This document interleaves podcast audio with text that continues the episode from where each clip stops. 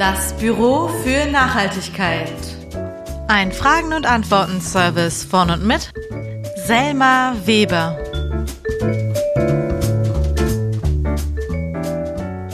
Bam! Herzlich willkommen bei der ersten Episode der zweiten Podcast-Staffel. Hiermit geht das Büro für Nachhaltigkeit offiziell in die zweite Runde und das muss gefeiert werden.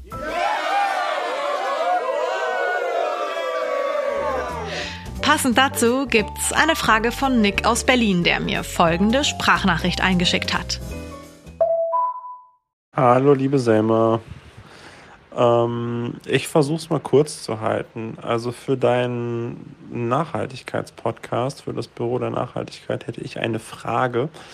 Und zwar würde mich interessieren, wie es in Bezug auf Clubkultur und Feiern mit der Nachhaltigkeit aussieht.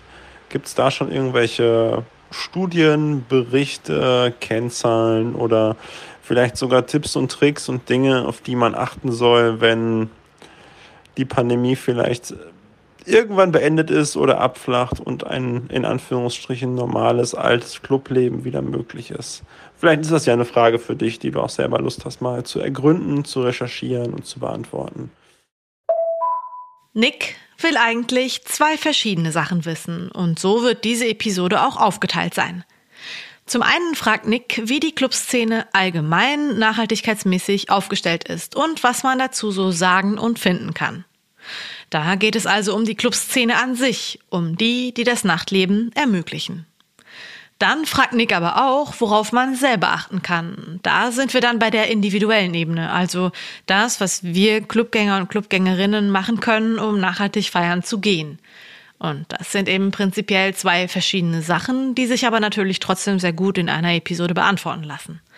Also, Clubkultur und Feiern und Nachhaltigkeit. Darum geht's in der ersten Podcast-Episode. Und der konkrete Fahrplan für diese Episode, den bekommst du jetzt zu hören.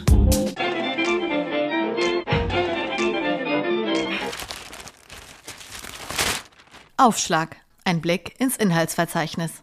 Im ersten Teil dieser Episode geht es, wie gesagt, um die Clubszene, um Daten, Fakten und Zahlen, Studien und Berichte. Keine Sorge, das wird nicht so trocken, wie es gerade klingt, denn am Ende des ersten Teils erwarten dich zwei funkige Club-Innovationen.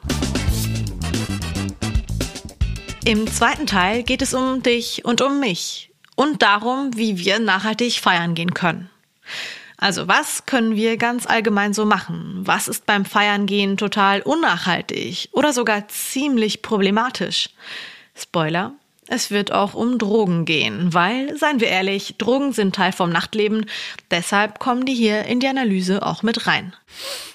Und gleich damit es klar ist, das ist keine Werbung für Drogenkonsum, es ist eine Analyse der Situation. Ihr macht, was ihr für richtig haltet. Also, ready, steady and go.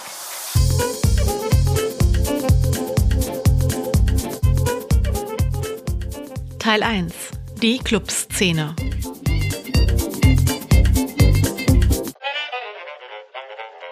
Wenn man wie ich fast zehn Jahre in Berlin gelebt hat und Berlin eben auch gerade für seine Clubszene bekannt ist, dann liegt es ziemlich auf der Hand, mal zu schauen, ob man da ökomäßig fündig wird. Und klar wird man das.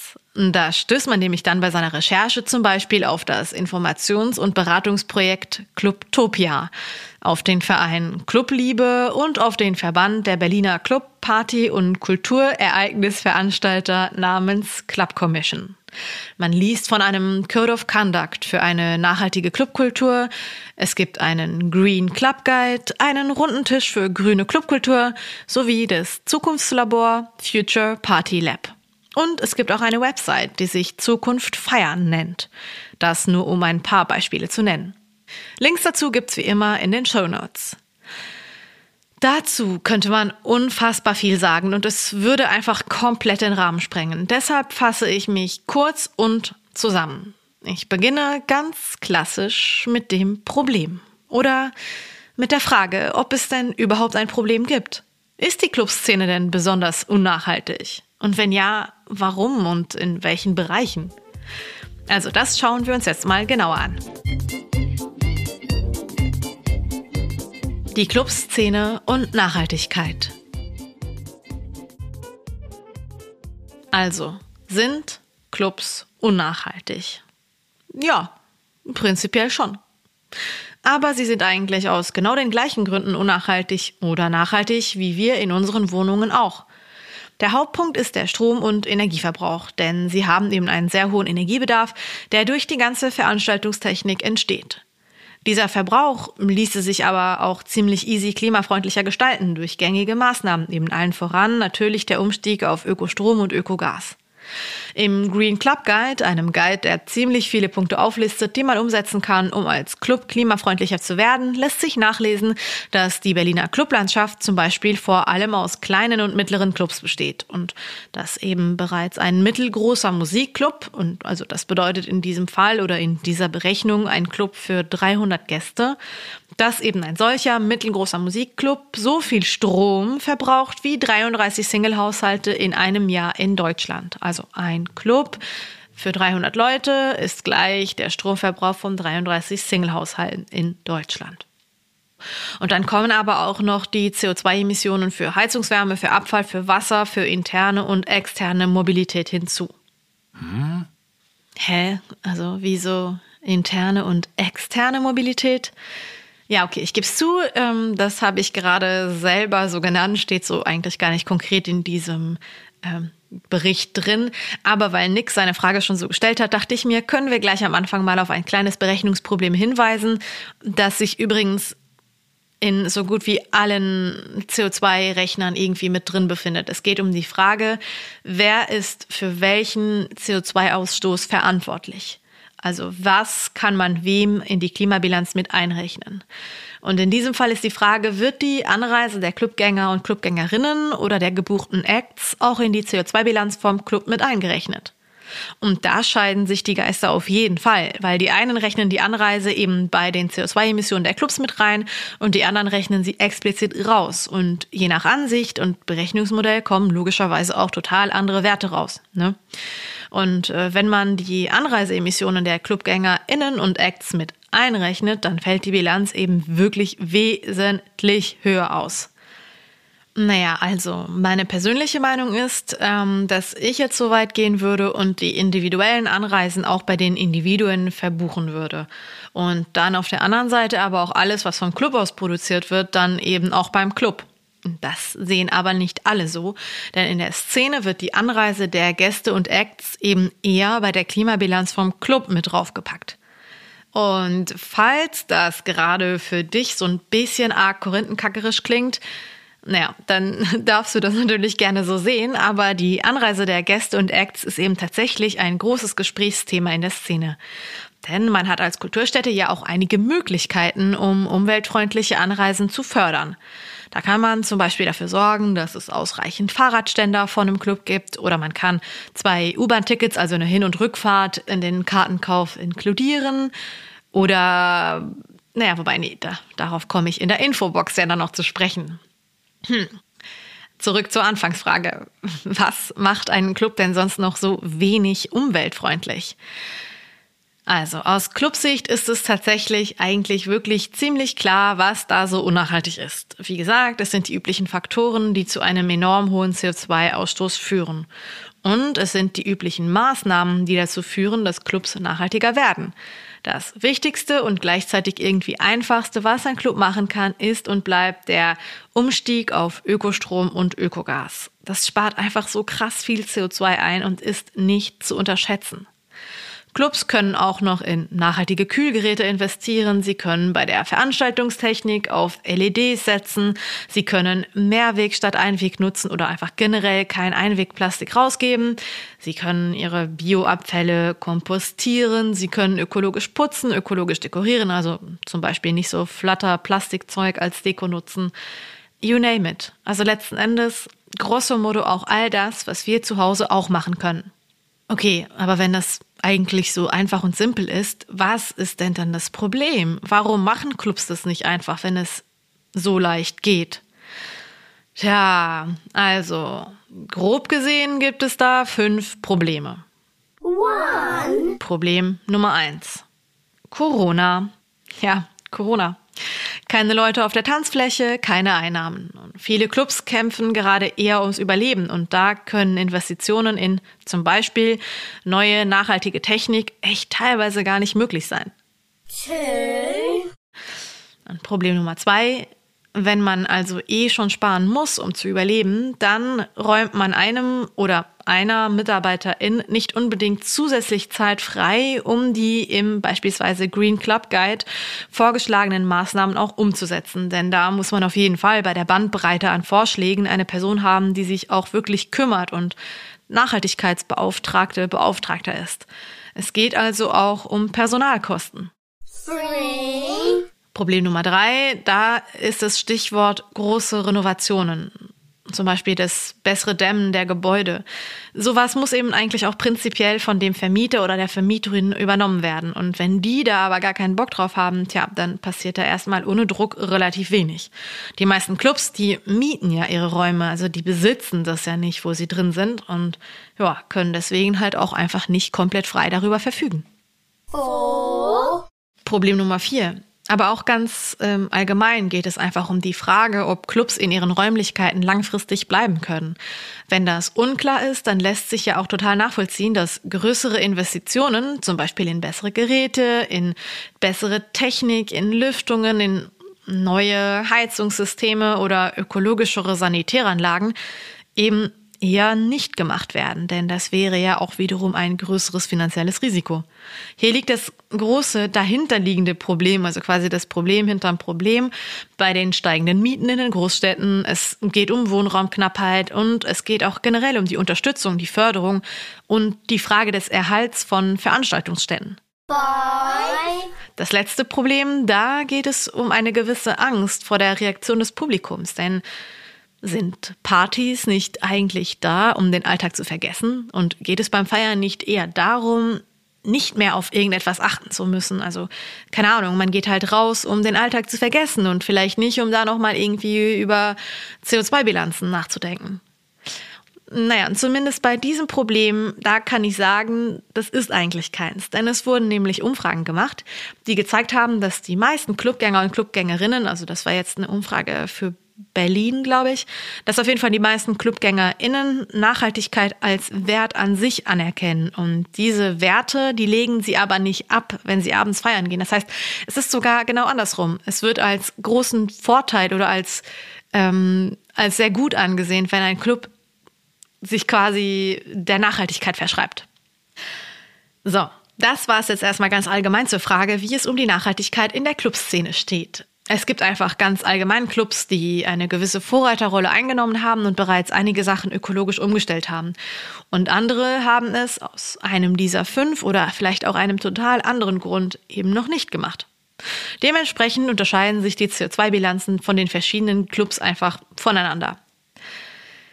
Nick hat ja aber auch explizit nach Studien gefragt. Und Studien in einem Podcast zusammenfassen birgt allerdings und auch leider die Gefahr, dass alle nach irgendwie exakt äh, fünf Minuten eingeschlafen sind. Und das wollen wir natürlich nicht. Deshalb mal ein kurzes, vorsorgliches Aktivieren der Zuhörerinnenschaft.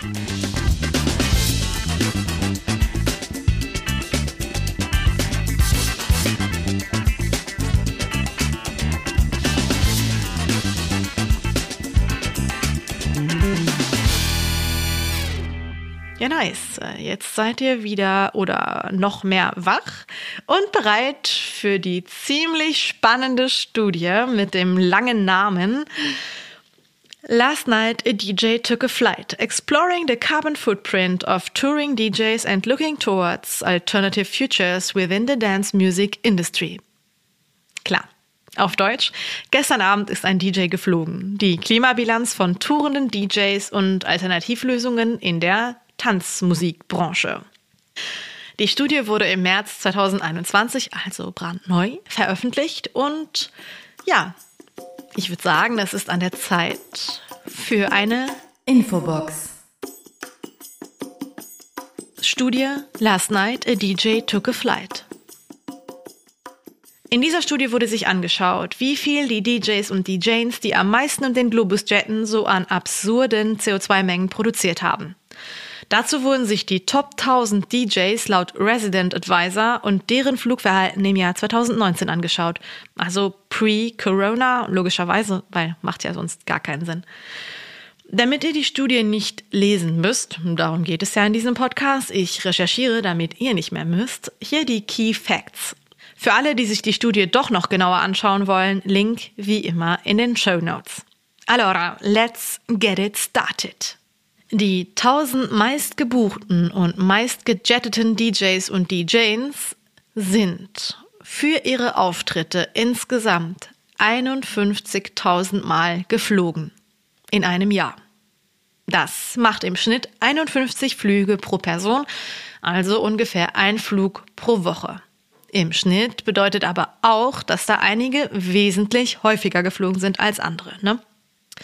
So, und diese 1000 meistgebuchten DJs und Janes haben dabei, also bei ihren 51.000 Flügen, 117 Millionen Kilometer zurückgelegt. Das ist ungefähr so viel wie 9600 Flüge von Luxemburg nach New York. Und bei diesen 51.000 Flügen wurden 3.200.000 Liter Brennstoff verbraucht. Da konnte ich jetzt nicht so leicht etwas finden, das man sich gut merken kann. Also es war irgendwie schwer, das umzurechnen, weil ja jedes Beispiel mit einem Auto irgendwie naja, wenig Sinn ergibt, weil der Brennstoffverbrauch einfach mega stark vom Fahrstil und vom Fahrzeug abhängt. Aber sagen wir mal so, 3.200.000 Liter Brennstoff, das ist äh, ja nicht wenig. Und diese DJs and Janes haben dabei durch ihre Flüge 35 Millionen Kilogramm CO2 in die Atmosphäre geblasen. Das ist so viel wie bei der Produktion von 10.937.500 Litern Kuhmilch entsteht. Ja, ich habe mich damit amüsiert, es umzurechnen. Oder wie bei 38.888.888 Litern Hafermilch. Klar, weil, wie wir ja wissen, fällt bei der Produktion von Hafermilch einfach dreimal weniger CO2 an als bei der Produktion von Kuhmilch. Ähm, also dass Hafermilch die bessere Variante, die klimafreundlichere Variante ist zu, als Kuhmilch, das wissen wir, aber das ist ja auch nochmal eine andere Geschichte. So, und ähm, diese Zahlen, das ist eine ziemliche Menge. Wenn man sich vor Augen hält, dass es ja auch einfach lokale oder zumindest lokalere Künstler und Künstlerinnen gibt, diese enorme Anzahl an Flügen also definitiv nicht notwendig wäre und durch eine Turbo-Internationalisierung und Globalisierung der Clubszene passiert ist. Nicht falsch verstehen, ich weiß, dass Tourneen ein sensibles Thema in der Kunstszene sind.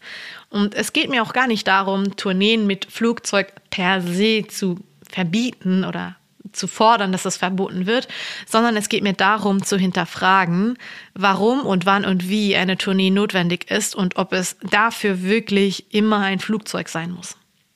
So, wenn wir jetzt aber noch genauer hinschauen, dann stellen wir fest, dass es in der globalisierten DJs and Janes Szene ist wie überall.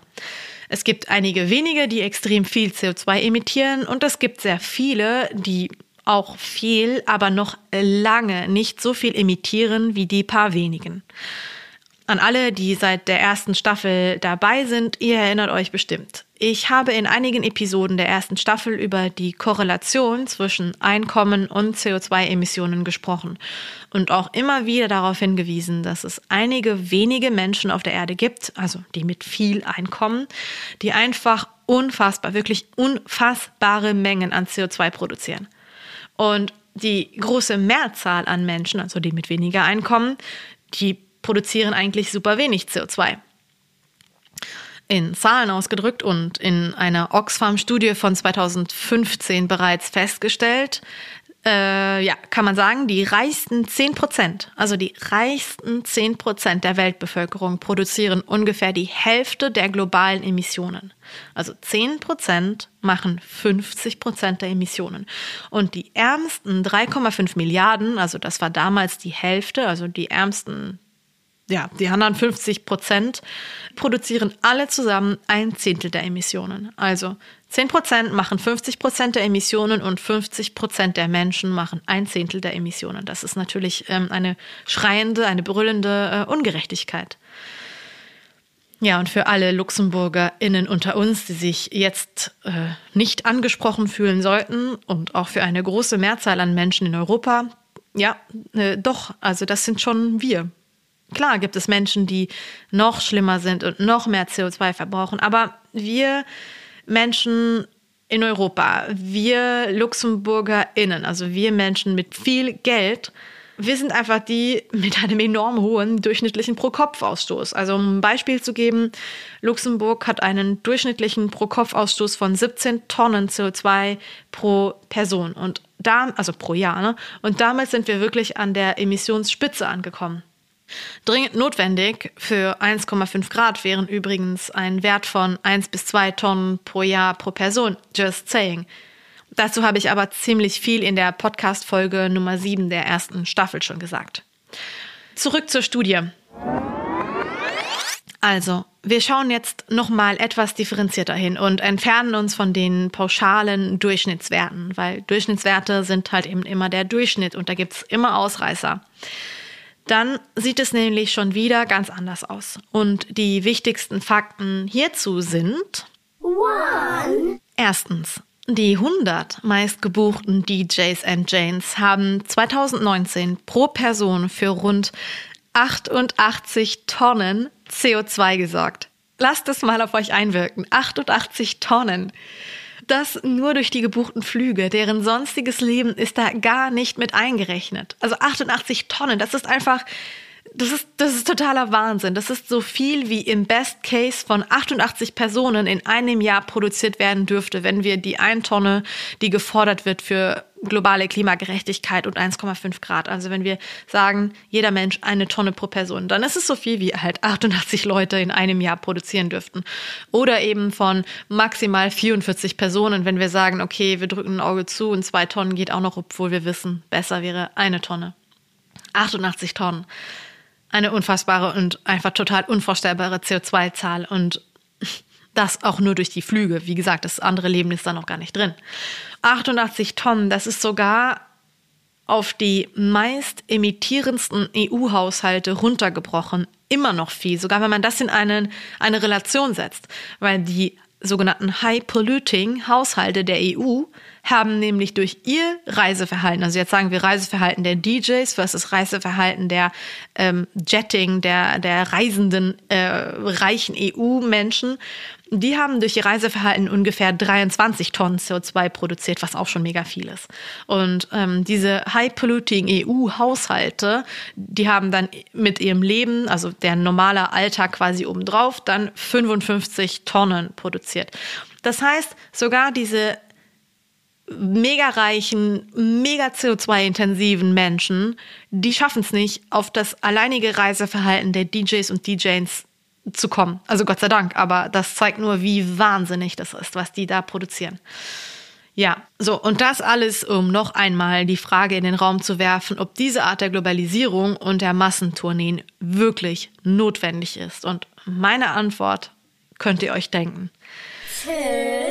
Zweitens, die 100 DJs und DJs, die am wenigsten geflogen sind, die haben pro Person 3,3 Tonnen CO2 produziert im und durch den Flugverkehr.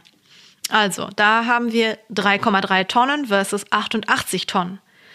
Tja, 3,3 Tonnen ist immer noch super viel, aber da sind wir bei einem mehr oder weniger normalen Flugverhalten, zumindest bei dem, was heute leider immer noch als normales Flugverhalten angesehen wird. So, und ein paar abschließende Worte zu dieser Studie. Keine Sorge, das Zahlengeballer ist jetzt erstmal vorbei. In der Studie wird explizit darauf hingewiesen, dass einer der Gründe, warum so viel geflogen wird, in der sogenannten Politic of Whiteness liegt. Die Tanz- und Clubszene ist enorm eurozentristisch, was bedeutet, dass halt auch wirklich viele DJs und Janes innerhalb von Europa fliegen oder nach Europa eingeflogen werden. Wir hier in Europa geben also so gesehen den Ton an, nach dem getanzt wird. Und das eben auf Kosten von anderen Communities, die unter dieser weißen Macht leiden müssen. Leichter formuliert, weiße Bevölkerungen nehmen sich pauschal ausgedrückt den Raum, die Menschen, die Communities, die Kultur, die sie wollen und brauchen, weil sie können und sie das eben in einer kolonialistischen Art schon immer so gemacht haben. Das führt zu Zerstörungen an anderen Orten, wo ärmere Communities leben, die sich nicht mal gegen diese Schäden, die wir anrichten, wehren können. Das ist natürlich ein sehr großes und komplexes Thema, das sich nicht mal ebenso leicht in zwei Sätze runterbrechen lässt. Aber deswegen würde ich sagen, seht das hier als ersten Gedankenanstoß an. Was kann man denn jetzt dagegen machen, fragt ihr euch vielleicht. Es gibt grob gesehen zwei Möglichkeiten. Erste Möglichkeit. Bestenfalls, wie gesagt, lokale oder zumindest lokalere Acts buchen. Zweite Möglichkeit. Wenn das nicht geht, weil ihr mega Bock auf diese super krasse bolivianische DJ mit diesen extrem geilen Beats habt, dann effiziente Tourneeplanung organisieren. Tourneen so buchen, dass die gleiche Person an mehreren Orten, die untereinander mit Bus oder Bahn zu erreichen sind, auflegen kann. Beispiel. Ein Club aus Hamburg bucht diese bolivianische DJ und dann fährt die von Hamburg nach Berlin, von Berlin nach Leipzig, nach Nürnberg, nach München, Stuttgart, Frankfurt, Köln, Luxemburg, Brüssel, Amsterdam etc.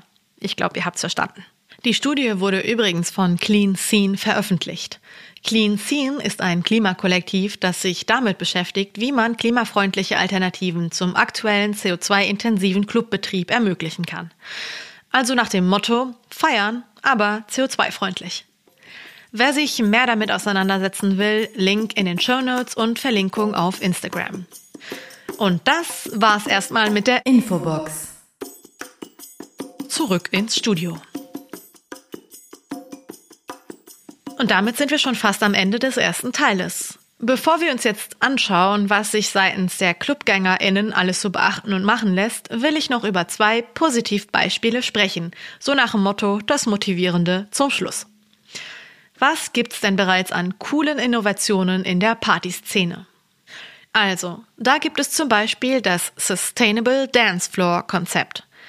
Darunter kann man sich Platten vorstellen, die zum Beispiel in einem Club in den Boden eingelassen werden und jede dieser Platten bewegt sich mit den Menschen, die darauf tanzen, mit.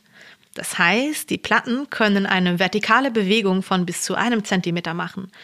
Die Bewegungen der Tanzenden führen dann also dazu, dass die Platten sich bewegen und das führt dazu, dass der integrierte Motor diese Bewegung in elektrische Energie umwandelt. Dabei kann, je nach Gewicht und Bewegungsintensität der Person, zwischen 5 und 20 Watt Strom dauerhaft produziert werden. Aktuell fließt die erzeugte Energie nur ins Beladen der Lichter auf dem Boden. Der Boden wird also durch die Bewegung komplett beleuchtet und dient dann als Lichtquelle. Cool wäre natürlich, wenn sich dadurch noch mehr Strom produzieren lassen ließe, der dann auch für andere Zwecke weiter genutzt werden könnte. Klar, aber vielleicht kommt das ja noch. Und dieses ganze Konzept, das gibt es übrigens auch für Fußgängerinnenpassagen und für Kinderspielplätze. Das andere, was ich noch vorstellen wollte, ist das sogenannte Body Heat System oder Body Heat System, wie auch immer. Ich muss zugeben, so ganz verstehe ich nicht, wie es funktioniert. Dafür ist es einfach viel zu wenig mein Bereich. Aber ich habe es zumindest ein bisschen verstanden und gebe mein Bestes, euch das so zu erklären, dass man das versteht, weil es ist eigentlich ziemlich cool. Also in Glasgow gibt es einen Club, den SWG3 Club, der sich bestimmt anders aussprechen lassen möchte. Also in diesem Club, ähm, da hatten sie im Lockdown natürlich auch logischerweise geschlossen. Und dann haben die sich damit auseinandergesetzt, was sie alles so gegen die Klimakrise machen können. Und in interner Zusammenarbeit kam dann die Idee des sogenannten Body Heat Systems raus. Und dieses System funktioniert ungefähr so. Und für alle, die das super gut erklären können, lasst doch auch einfach dazu einen Kommentar auf Instagram oder Facebook. Dann haben alle was von eurem smarten Wissen und wir verstehen es vielleicht noch viel besser und schöner. Also, das Body Heat System ist ein erneuerbares Heizsystem, das die Körperwärme aller Menschen im Club sammelt. Also der Tanzenden, des Personals und so weiter und so fort. Herkömmliche, also normale Klimaanlagen fangen diese Wärme irgendwie auf und leiten sie in 150 bis 160 Meter tiefe Bohrlöcher, die extra dafür in den Garten des Clubs gebohrt wurden. Die aufgefangene Körperwärme kann dann da in diesen Löchern gespeichert werden und wirkt dann wie eine Wärmebatterie. Frag mich, wie gesagt, nicht, wie das konkret geht. Ich kann es euch nicht sagen, aber es klingt magisch. Diese Energie kann da über Tage, Wochen oder sogar Monate gespeichert werden. Und stellt euch das einfach mal weltweit oder so vor, wenn man das einfach noch viel mehr nutzen könnte. Das wäre doch ziemlich krass, oder? Weil es kommen ja nicht nur in Clubs viele Menschen zusammen, also dass man diese Body Heat nutzen könnte. Und vielleicht kann man diese Wärme ja dann auch einfach anderen Haushalten geben, also weiter verspeisen oder so. Naja, wie gesagt, alle Menschen, die sich mit so Zeug äh, auskennen, bitte immer gerne her mit euren Einschätzungen. Das interessiert mich wirklich sehr. So, und jetzt ist es allerhöchste Zeit, um zum zweiten Teil überzugehen. Da schauen wir uns an, was wir als ClubgängerInnen machen können, um unser Nachtleben umweltfreundlicher zu gestalten. Teil 2. Die ClubgängerInnen und Nachhaltigkeit.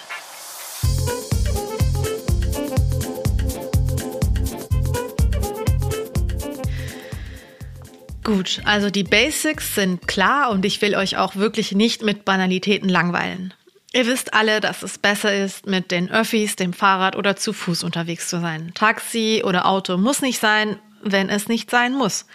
Und wenn es lokale und oder Biogetränke gibt, dann bevorzugt die, wenn ihr es euch leisten könnt und wollt. Und wenn ihr Connections zu einer Person mit Clubbetrieb habt, dann erzählt doch dieser Person von diesen ganzen Initiativen, Beratungsprogrammen und Guides, die es schon gibt. Wir müssen das Rad ja nicht alle einzeln neu erfinden. Kippen, nicht auf den Boden schmeißen, das ist wirklich total schlecht für die Tier-, Pflanzen- und Wasserwelt. Also wirklich. Und wenn ihr nach dem Feiern mega Hunger auf was ordentlich Fettiges habt, dann wisst ihr ja eh auch alle, dass die vegetarische Variante klimafreundlicher ist als die mit Fleisch und dass die vegane Variante klimafreundlicher ist als die vegetarische. So, dann kommen wir jetzt zum eigentlich spannenden Teil, den Drogen. Ja, genau, richtig, den Drogen. Hä, warum denn jetzt Drogen? Deshalb, weil Drogen mega unnachhaltig sind. Ich habe mich für euch in die Umweltbilanzen von drei verschiedenen Drogen reingelesen und, naja, was soll ich sagen, es ist teilweise wirklich echt schlimm. Fangen wir an. Kokain. Also, Koks ist wirklich mega schwierig. Der Großteil des weltweiten Koks kommt aus Kolumbien. 2017 wurden dort zum Beispiel 1379 Tonnen Koks geschätzt produziert. Hochproblematisch ist die Produktion zum einen, weil meist Kinder und Jugendliche die Coca-Pflanzen ernten und dabei umgerechnet 1,2 Euro pro Tag verdienen. Aber wir schauen uns hier ja die Umweltbilanz an und da ist es nicht besser.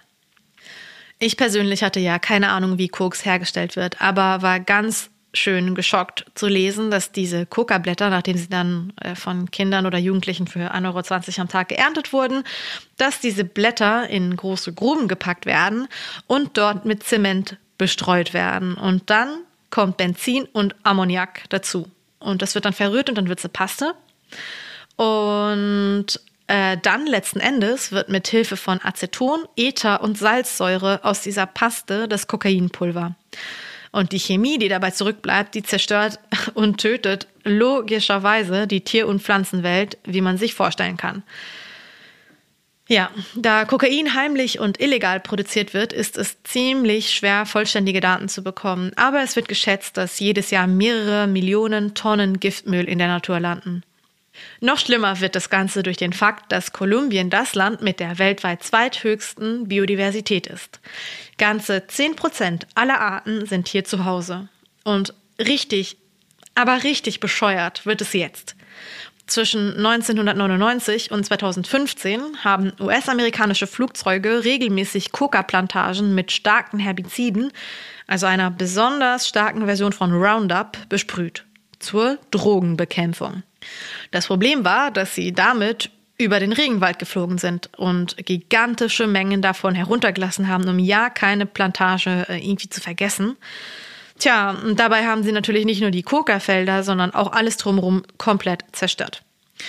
Und dann mussten die Bauern, noch mehr illegal Koks produzieren, um ihre Familien über Wasser zu halten, weil ähm, auch die normalen Anbauflächen halt kaputt waren. Tja, super Lösung.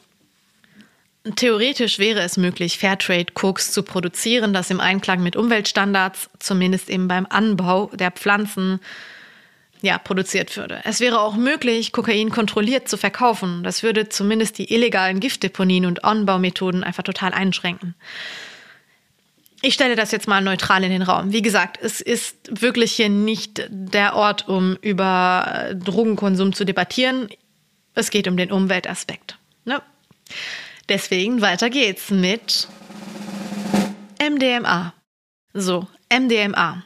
Laut meiner Recherche wird der Großteil des MDMAs in den Niederlanden produziert. Ökologisch gesehen erstmal eher unproblematisch, ist ja schon fast regional, ne? Je nachdem, wo man wohnt.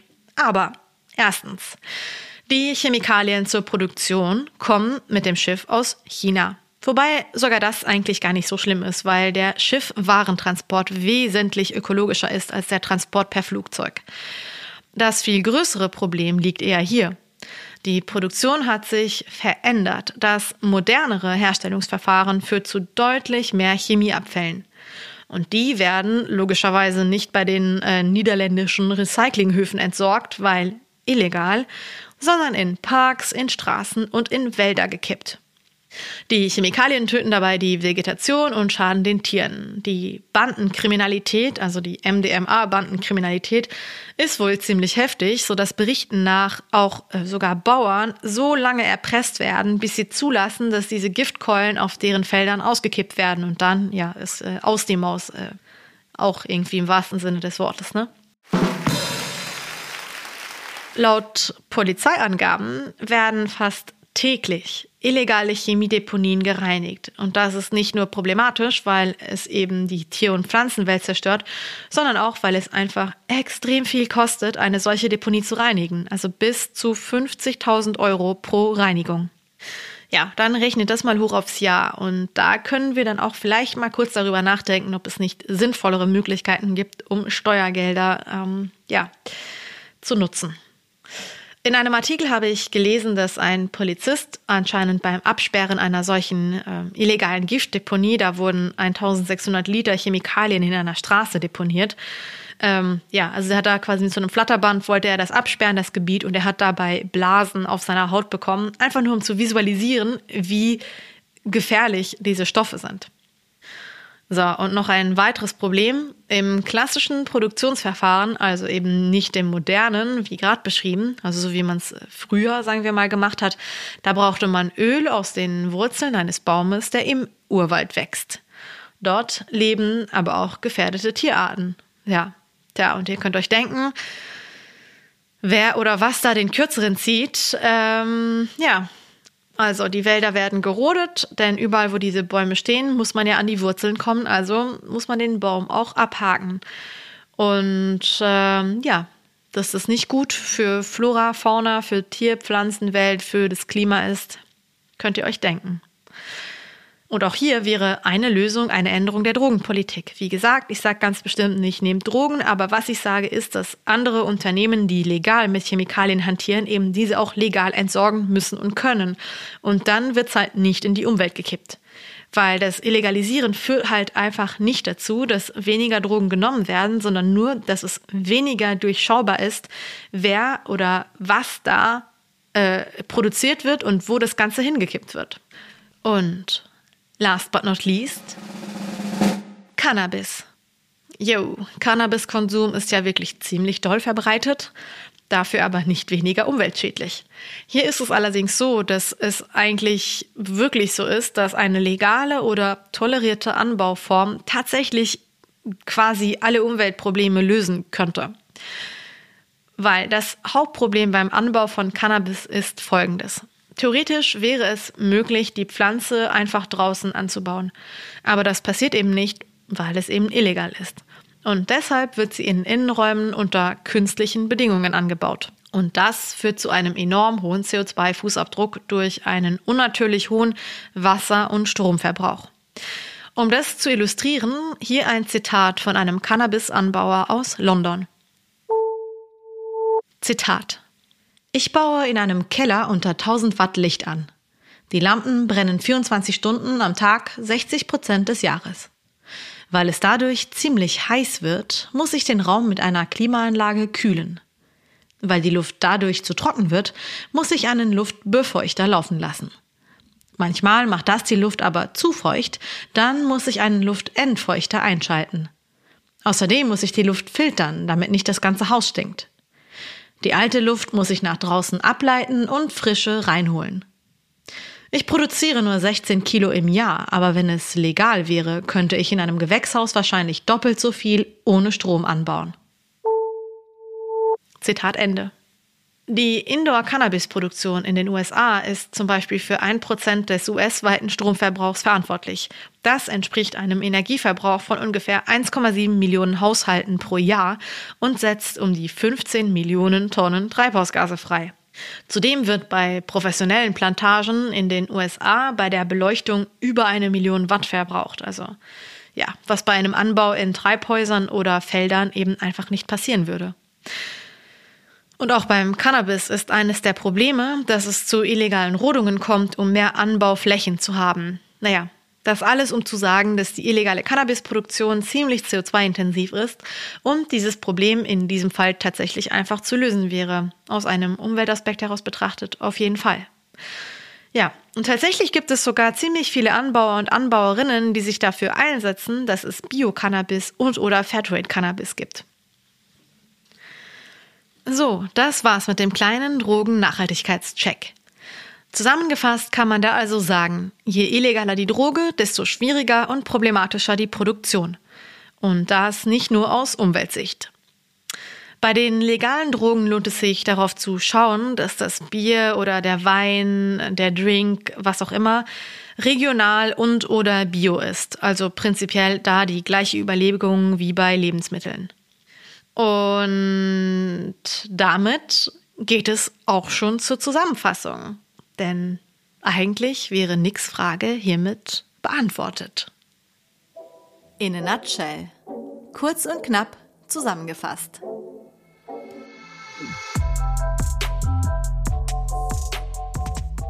Im ersten Teil ging es um die, die die Partys organisieren, die Räume zur Verfügung stellen und die Musik machen.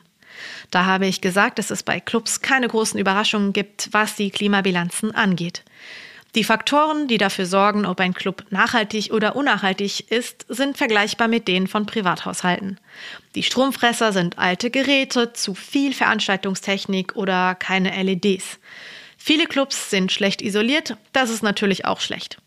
Einige Sachen lassen sich leicht beheben, andere weniger leicht. Die drei wichtigsten Punkte sind Umstieg auf Ökostrom und Ökogas und das Einschalten vom gesunden Menschenverstand im Cluballtag.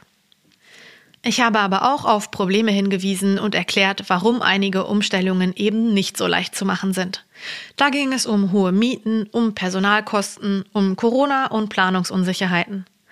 Ich bin dann auf eine interessante Studie eingegangen, die sich so zusammenfassen lässt, dass wir dringend das kopflose Buchen und Einfliegen lassen von KünstlerInnen überdenken sollen und auf andere Buchungssysteme und Tourneeplanungen umsteigen sollten.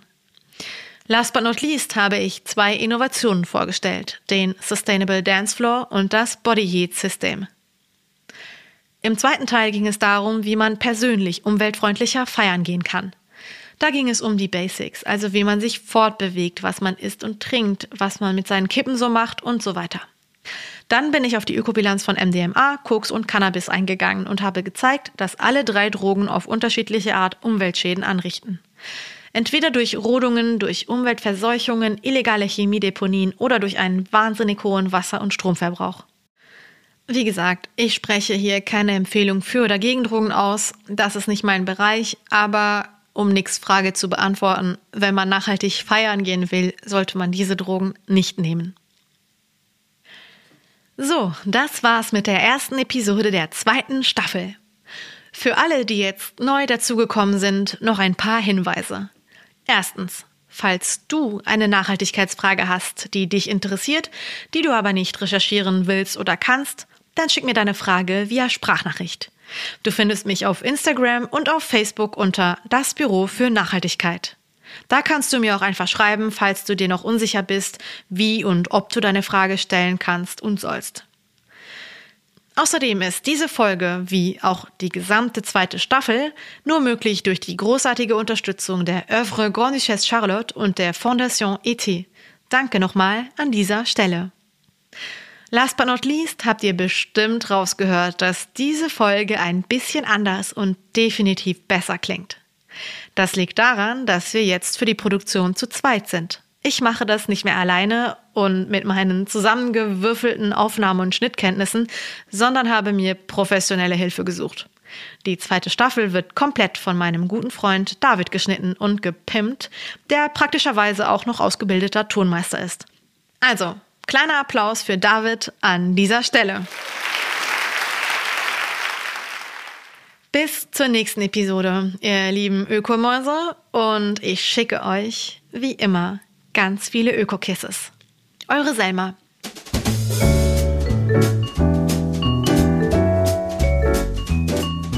Das Büro für Nachhaltigkeit. Ein Fragen- und Antworten-Service von und mit Selma Weber.